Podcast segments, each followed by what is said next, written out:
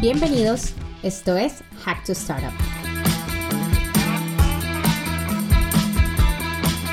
Soy Ana Castrillón y estamos aquí para escuchar a emprendedores, expertos e inversionistas de startups en Latinoamérica. Hablamos con nuestros invitados sobre los temas más relevantes en el ecosistema de las startups en Latinoamérica. Impactamos a miles de soñadores que quieren llevar su emprendimiento a otro nivel. Esta temporada es posible gracias a Netting Solutions, una agencia de operaciones de marketing enfocados a ayudar a startups con tareas de automatización de marketing, integración de plataformas y analítica de Customer Journey. Gracias por acompañarnos. Aquí vamos.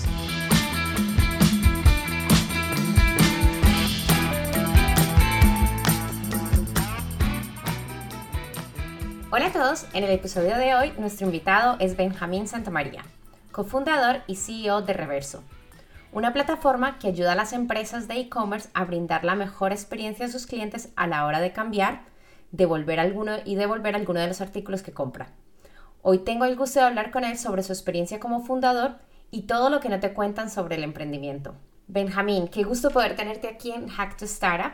Y me encanta este tema porque creo que muchas veces no nos centramos en todo lo nos centramos en todo lo positivo en del emprendimiento, pero pocas veces hablamos de las lecciones que aprendes cuando las cosas no salen como esperas o tomas las decisiones que tienen un impacto diferente a los que esperabas. Bienvenido, Benjamín. Hola Ana, eh, muchas gracias por la invitación. Eh, me encanta también esta, este tipo de tema y poder también humanizar un poco la historia de la startup. Así que encantado de poder compartir las experiencias que hemos tenido construyendo Reverso. Perfecto. Bueno, yo creo que, que para empezar, ¿por qué no nos cuentas un poco más de ti y cómo surge la idea de Reverso? Por supuesto, sí. Yo soy uno de los co-founders, eh, actualmente con el, el cargo de SEO.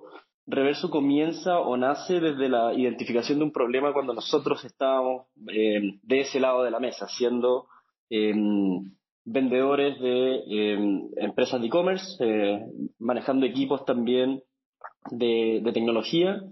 Eh, y empezamos a revisar, eh, y esto es previo a la pandemia, esto es a mediados del año 2019 cuando nace esta idea, a entender que teníamos muchos problemas para poder gestionar un cambio y una evolución. La manualidad de los procesos, el, el, poco foco que se le había dado a algo que hasta ese momento todavía era súper nuevo en Latinoamérica como era poder vender online, eh, el poder atender a los consumidores y dar la satisfacción que estábamos esperando, no lo podíamos lograr porque no teníamos eh, herramientas ni tecnología suficiente. Entonces, de ahí un poco, eh, empezando a, conversar con mis co-founders, que, mm, que, ya nos conocíamos en tiempo, bueno, uno es mi hermano, entonces teníamos un ejercicio de, de, conversar sobre nuevas ideas constantemente, hasta que esta nos hizo mucho sentido a todo y junto a, Benjamín Rebonesi, que hoy es también el CTO y co-founder, eh, fundamos Reverso ya a mediados del 2019. Me cuentas que empezaron a, cuando la fundaron en el 2019 fue antes de la pandemia y, y, si no estoy mal, cuando la empezaste, empezaste como un, un modelo de negocio diferente al que cambiaste después de la pandemia, después de ver las necesidades que había. ¿Por qué no nos cuentas un poquito sobre ese pivot que le dieron a, su modelo, a la plataforma, a su modelo de negocio y qué lecciones aprendiste sobre este proceso? Lo que hicimos fue comenzar con un approach mucho más cercano a, la operación de la logística. Salíamos nosotros mismos como, buenos emprendedores de etapa temprana eh, con nuestros propios medios a retirar productos de la, casa de los consumidores para devolvérselos a las tiendas que eh, querían probar eh, nuestra solución. Y ese approach de logística inversa eh, nos enseñó demasiado, muchas cosas. básicamente llega la pandemia eh, y afortunadamente, con todo lo malo que pudo haber traído el, coronavirus, a nosotros se nos vino un boom de demanda gigantesco porque todo el mundo migró a la venta online y ahora todos querían entregar experiencias de consumidor y de postventa de clase mundial para poder ser competitivo.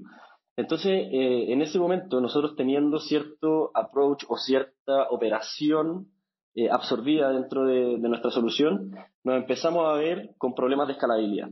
Y en ese momento es que tomamos la decisión también muy rápido y de, pivotear el modelo de negocio y transformar Reverso en lo que es hoy día, que es un SaaS de eh, autogestión y automatización de cambios y de evoluciones que vive mucho más cerca de la experiencia del consumidor que de la operación de la logística inversa. Hoy tenemos muchos partners en diferentes países eh, que son expertos en logística, que son empresas de última milla o de logística inversa, que nos ayudan con la operación y el transporte de los productos y nosotros finalmente hoy nos dedicamos a lo que nos gusta hacer y a algo que puede escalar mucho más, que es eh, un modelo de negocios de SaaS que permite entregar esta experiencia eh, al interior del sitio web de los clientes. Me encanta porque hay una cosa que me, me acabas de recordar y es que primero ese espíritu emprendedor que cuando uno empieza lo hace todo y prácticamente eh, pues ustedes mismos llevaban las cosas, iban y las recogías al cliente y, me encanta esa historia. Pero algo, tocaste algo muy importante que, que lo, lo, lo, hablé con un, invitado que estaba, eh, estuvo hace unas dos o tres eh, episodios pasados y hablaba de la importancia de validar tu teoría con el mercado, porque muchas veces como emprendedores tienes una idea, luego sales al mercado y te das cuenta que, bueno, que puede ser muy buena, pero que no es escalable como tú decías y que, y que hay que enfocarse en otra cosa. Entonces, creo que, que el mensaje para todo el mundo que esté en ese momento de, de emprendiendo y quiera eh, poner a, en práctica su idea, lo más importante es poder cambiar y adaptarse al mercado rápidamente. La siguiente pregunta que tengo es como, como todo emprendedor, esto es como un, un viaje de altibajos y y claro, todo emprendedor tiene que tomar decisiones que pueden ser fundamentales para, para, para la startup. Y muchas ocasiones, pues ojalá todos pudiéramos tomar decisiones que son acertadas, pero a veces nos equivocamos. Eh, desde tu experiencia, cuéntame cuáles fueron esos errores que te marcaron. Excelente pregunta eh, y creo que ese error es uno de, de, los grandes aprendizajes que tuvimos como equipo, que fue básicamente que eh, un buen producto eh, que soluciona un problema y que está validado no se va a vender solo solamente por ser bueno. Eh, hay que empezar desde etapas muy tempranas a em, empezar a medir los resultados y, enfocarse en estrategias de crecimiento.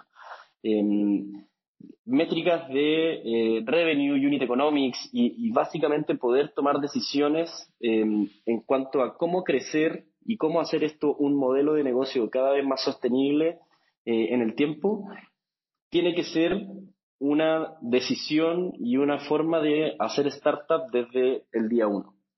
Por supuesto que lo más importante es tener un producto eh, que resuelva el problema y que los clientes lo quieran.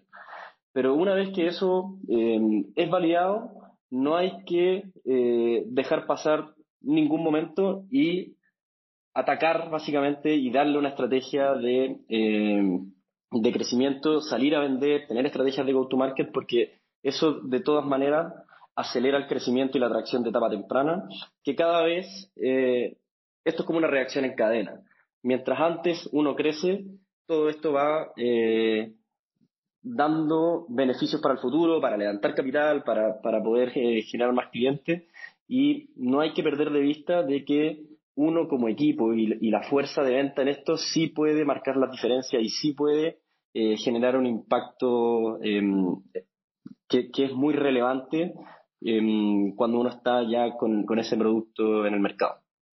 Me ha gustado mucho lo que has dicho. Eh, está claro que el producto es importante y, necesitas tener un producto que, que pueda ayudar a los clientes con, los, los problemas que tienen, pero eh, es importante que no, no, se vende solo, que hay que poner atención a cómo lo escalas y los unit economics desde el principio. Muy, muy buen consejo.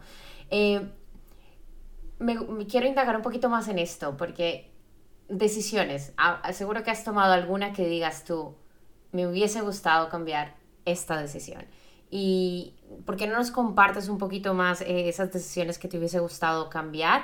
y así si alguien nos escucha que está pasando por algo similar, eh, lo pueda tener en cuenta para el futuro. Justamente después de haber levantado nuestra primera ronda pre-seed, eh, y esto se, va, se, enlaza mucho como con el aprendizaje que, te comentaba anteriormente. Al levantar nuestra ronda pre-seed, eh, lo que en ese momento hacía mucho sentido era seguir trabajando sobre el producto y con mucho foco metido ahí. Y hoy mirando en, retrospectiva, eh, pienso que tal vez sobreinvertimos eh, algo de, ese capital en el producto y dejamos de, eh, en cierta medida, desatendido la estrategia de go-to-market o de venta.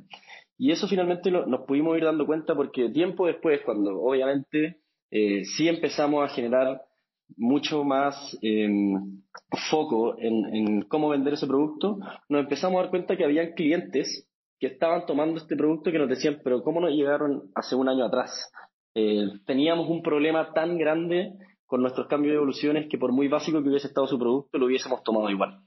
Entonces, em, en ese levantamiento de capital tal vez el, haber tenido el foco puesto desde el día uno tanto en producto como en su estrategia de, distribución y de venta y de crecimiento, eh, nos, nos podría haber ayudado a crecer más rápido en etapas muy tempranas, absolutamente.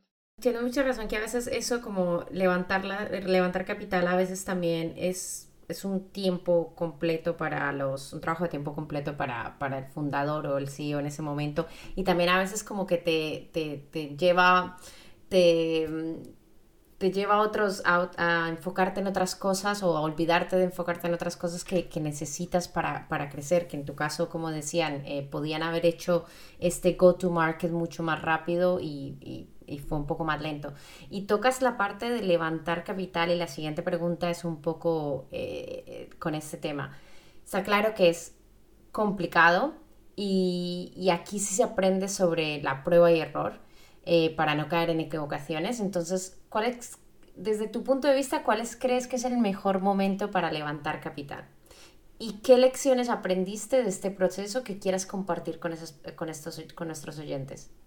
Creo que el mejor momento para levantar capital es cuando uno no la necesita. Eh, medio en broma, medio en serio. Eh, ¿Con qué me refiero a que uno, uno debería estar levantando capital cuando no la necesita? Creo que también un aprendizaje que uno tiene como, como founder y como CEO es que el trabajo de levantar capital, como tú bien dijiste, Ana, es de tiempo completo cuando uno está enfocado en eso, pero creo que uno nunca deja de levantar capital. Uno siempre está en ese rol y en, en, posición de fundraising para la startup porque básicamente eh, las decisiones y, los crecimientos y las cosas van cambiando muy rápido en el tiempo. ¿A qué me refiero cuando digo eh, que uno debería levantar capital cuando no la necesita? Es porque cuando uno está eh, en esa posición sin que sea una necesidad de caja, la toma de decisiones es mucho mejor.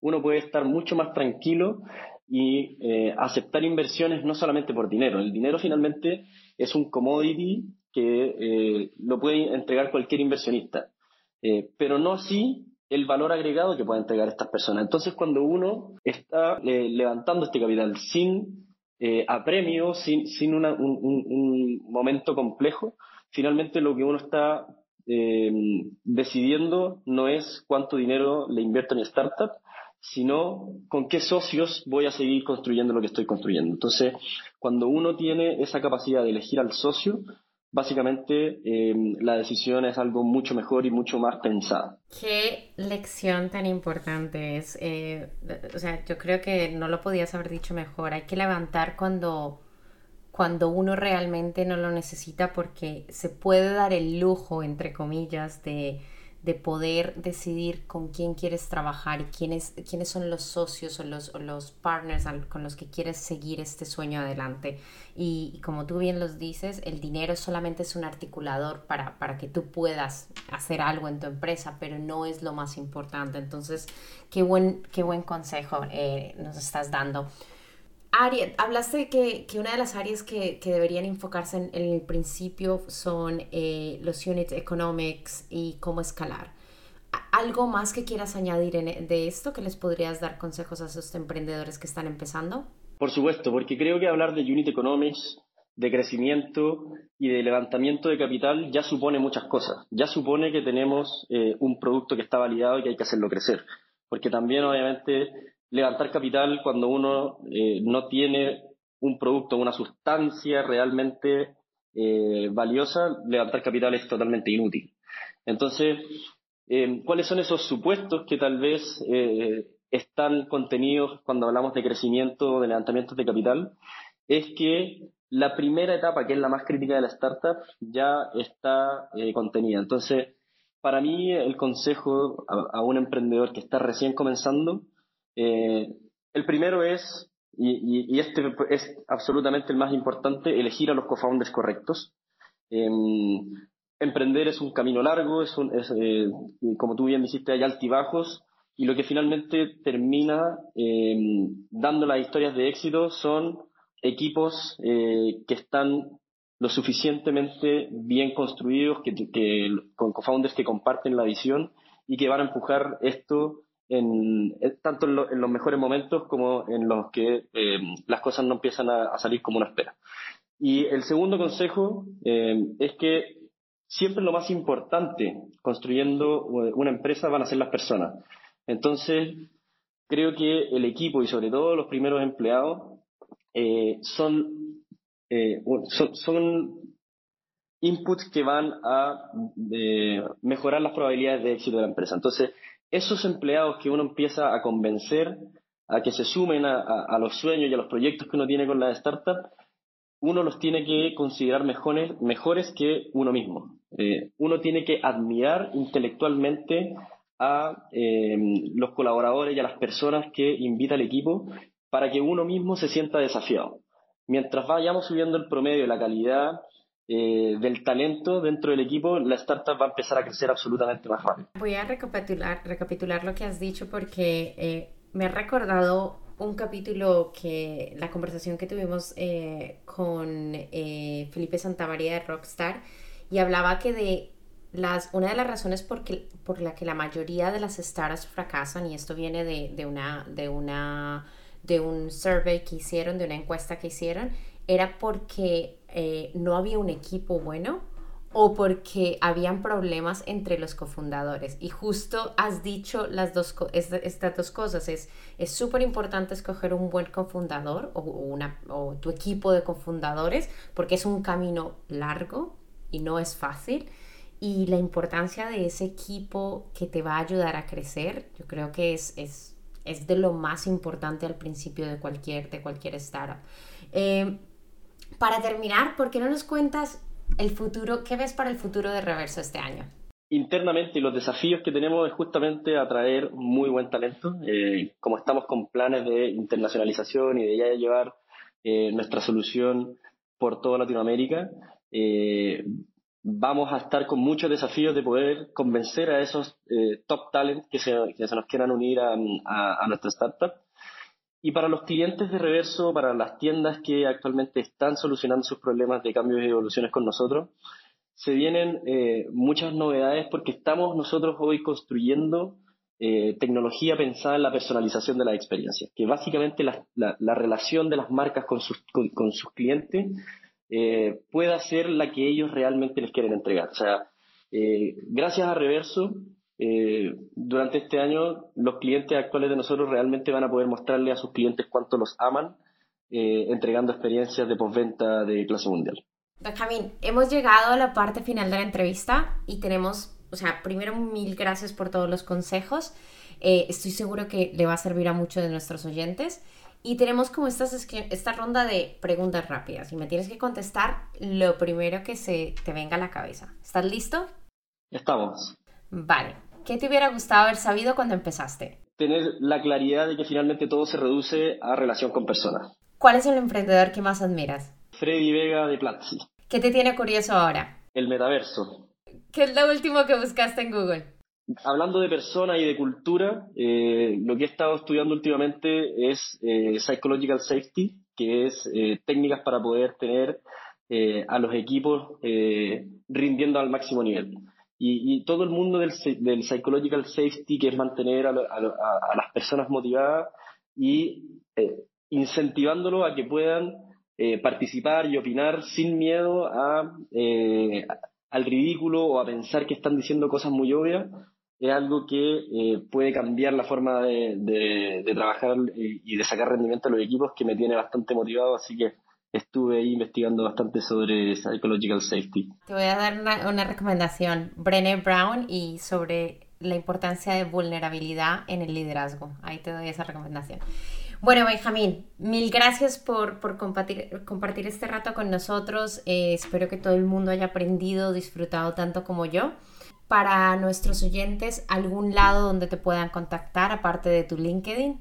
Eh, mi LinkedIn está ahí está el perfil. Eh, el, perfil es B larga N Santa María. O también me pueden escribir directamente a mi correo que es benjamín reverso con doble s punto com. Ahí encantado de poder conversar con quien sea de, temas de emprendimiento, de inversión. Ahí eh, vamos a estar atentos. Perfecto, bueno, espero que tomen nota. Eh, un saludo muy grande a hasta, creo que estás en Chile ahora mismo, ¿verdad?